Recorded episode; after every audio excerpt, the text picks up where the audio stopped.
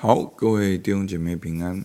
今天是《使徒行传》第十章四十四到四十八节，我来念给大家听。彼得还说这话的时候，圣灵降在一切听到的人身上。那些奉割礼和彼得同来的信徒，见圣灵的恩赐也交在外邦人身上，就都稀奇。因听见他们说方言，称赞神为大。于是彼得说：“这些人既受了圣灵，与我们一样，谁能禁止用水给他们施洗呢？”就吩咐奉耶稣基督的名给他们施洗。他们又请彼得住了几天。好，我们看到现在呢，第十章哦，真的是一个。很美好的一章，当中就是一个很重要的转折。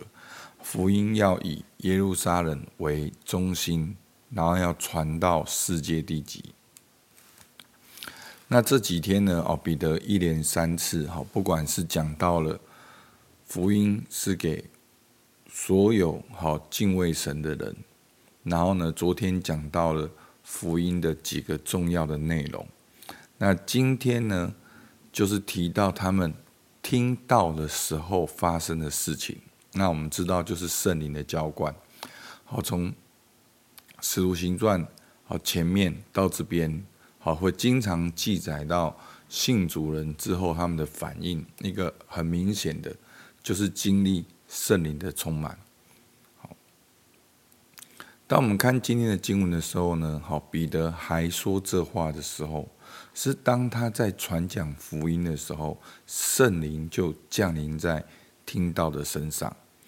那十章四十五节，好，他们见圣灵的恩赐也交在外邦人身上。好，所以这是在使徒行传他们的经验里面，他们在啊马可楼祷告，他们经历了五旬节圣灵的充满，居然发现。同样的事情，竟然发生在这一群外邦人听到的身上，他们也受圣灵，他们也说方言，他们也称赞神为大。好，所以这边的说方言跟称赞神为大，跟使徒行传第二章是很像的。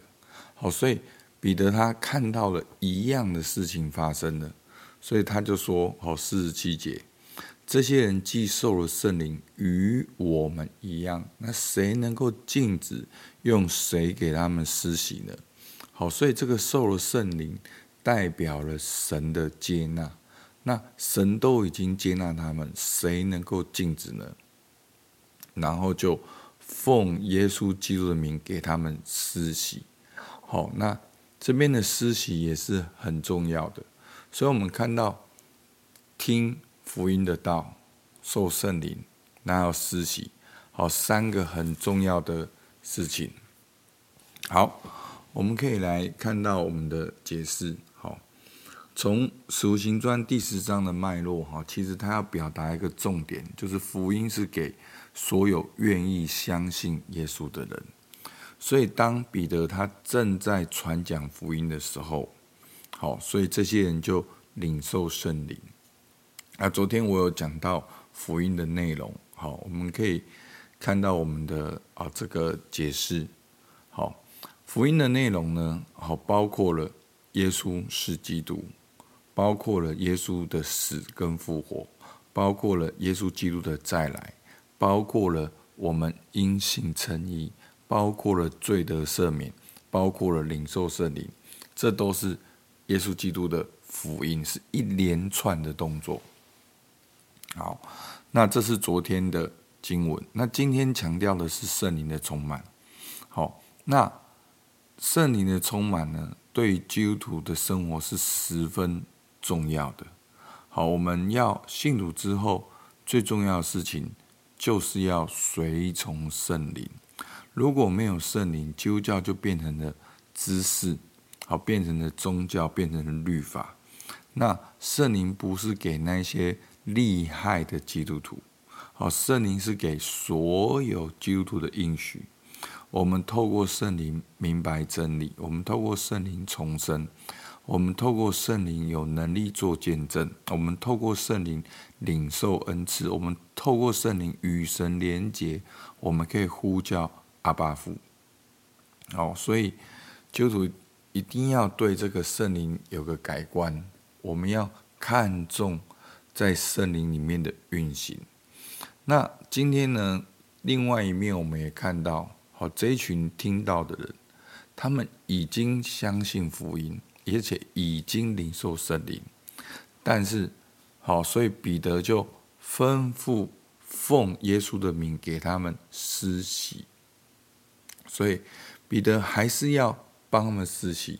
好，不是说，哎，他们已经相信啦，他们已经领受圣灵了，那就不用施洗了。没有，就是因为相信了，你要施洗。就是因为领受圣灵的，你要施洗，这是尽诸般的义。好，因为这个受洗呢，其实也代表了第一个当然是个人的决定，这也代表了教会的接纳。哦，所以当彼得在这边为他们施洗的时候，才知道说，哦，原来教会已经接纳他们做他们的一员。好，这是很重要的，所以。施洗是一个看得见的，好，那我现在问你，你有没有相信耶稣？没有，看不到嘛？那你有没有领受圣灵？也看不到嘛？但是施施洗呢？透过这整个仪式的过程，你是公开、清楚，自己清楚知道，教会接纳，对未信主的也是一个见证。好，所以大家不要。小看受洗，受洗是一个很重要的一个决定。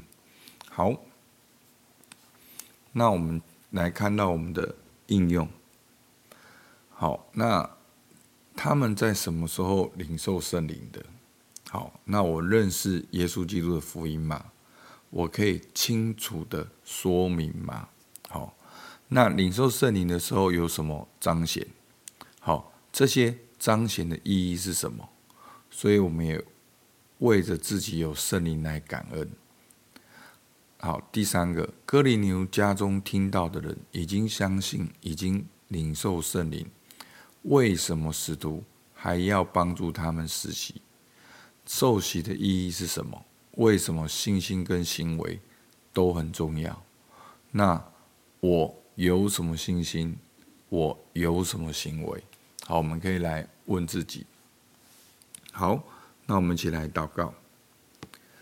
主，我们感谢你，主啊，你不只接纳他们，你不只使他们罪得赦免，使这些外邦人，主也跟初代的教会使徒一样领受圣灵。主，因为你是不偏待人的主，主让我们今天每一个灵修的基督徒都知道，在我们的里面有圣灵。主，我们能够。随从圣灵，靠圣灵行事。主，我们向你献上感谢。主，听孩子祷告，奉耶稣的名，阿门。好，我们到这边。